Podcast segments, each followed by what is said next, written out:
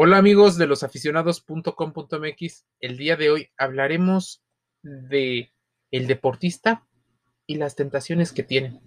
En particular, el campo de juego para los paparazzis. En un mundo globalizado en el que el ser humano pasa por diferentes formas de percibir su realidad, el deportista se ha convertido en un famoso dentro y fuera del juego. En muchas ocasiones, dejando muy poco espacio para la privacidad.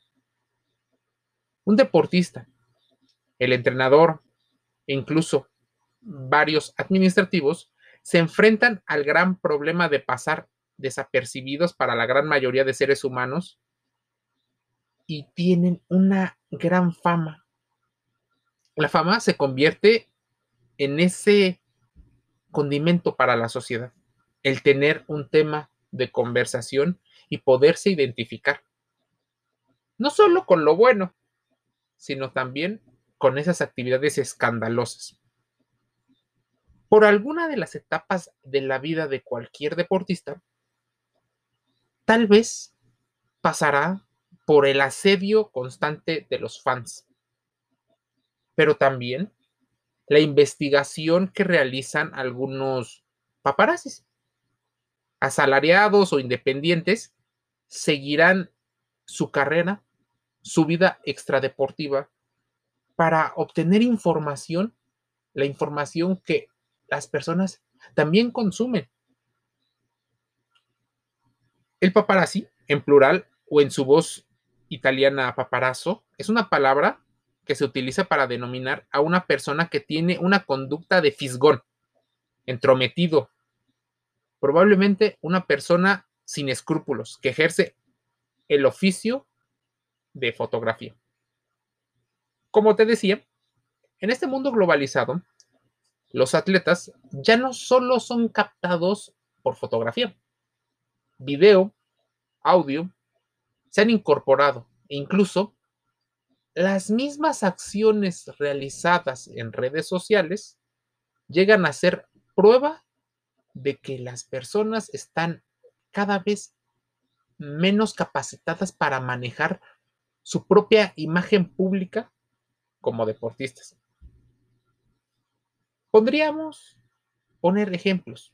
Aquel atleta que evidencia eh, las fiestas cuando no debe de hacerlas, cuando se saltan los protocolos, cuando está en un estado etílico gravísimo, fumando cuando el club lo tiene prohibido. Muchas situaciones. Estas, las más comunes. Pero ¿qué pasa si mencionamos sustancias ilegales, mencionamos violencia, corrupción? Bueno, la lista de acciones que puede evidenciar un reportero o un fotoperiodista son enormes. El nombre paparazzi es debido al personaje de una célebre película Federico Fellini, llamada La Dolce Vita. De allí se denomina así a los periodistas de la denominada prensa rosa. Muchos atletas se quejan de que se intrometan en sus vidas, en sus vidas personales. Alegan tener un derecho de poder conservar cosas. Pero ¿qué pasa cuando ellos son los que exponen su vida para obtener beneficios? No solo beneficios económicos, sino también de posicionamiento o eventualmente engrandecer su imagen o su ego. Bueno, la gente normalmente consume esto sin escrúpulos, le está pasando a alguien. Mm, difícilmente nos ponemos a reflexionar todo lo que involucra un trabajo de un paparazzi. Los deportistas, los artistas, son las personas con más posibilidades de ser captados. Y una persona que no se dedica a esto puede convertirse en cualquier instante en un paparazzi. Ahora con los smartphones, con las grabaciones, es cada vez más fácil que el deporte sea evidenciado los festejos, las salidas, En general, no es que los atletas deban de justificar qué hacen cuando lo hacen, pero debemos de considerar que en la industria del deporte, así como en muchas industrias, cuando tú dejas un vacío de información, ese vacío de información puede ser aprovechado por personas que tienen un interés. Entonces, podrías aclararlo, podrías tener un estilo de vida probablemente mucho más relajado, menos tendiente al, al caos y al escándalo, y eso podría reducir el interés que tienen estos fotoperiodistas en ti. ¿Qué otra situación? La mayoría vacacionan y hacen sus actividades en lugares de muy, muy difícil acceso para cualquier persona.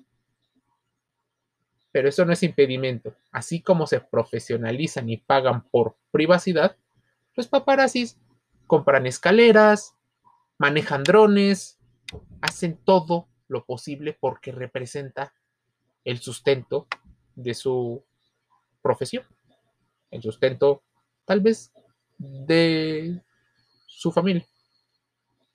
Estamos en una dualidad entre seguir consumiendo prensa escandalosa y estar viendo la vida detrás del deportista.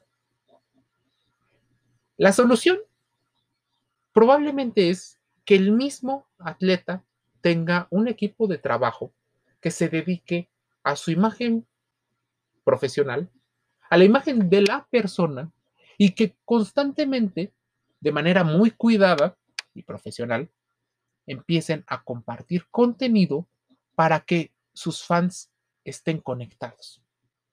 ¿Has escuchado la palabra engagement? Bueno, a los atletas se les olvida en muchas ocasiones que es justo ese engagement lo que hace que la gente consuma y pague por los productos y servicios a los que ellos se relacionan con un equipo, una federación o cualquier institución relacionada con el deporte. Se nos olvida que esta industria se mueve por los intereses, necesidades o deseos que el fan, que el aficionado tiene. Comprendiendo eso, habrá que darle el contenido que busca, pero sin caer en el escandaloso mundo de los paparazzis. Sin intermediarios. Métete a losaficionados.com.mx, revisa este artículo que nos envía el ingeniero Jesús Lago y llevemos la conversación dentro y fuera del juego. Mi nombre es Jorge y te envío un gran saludo.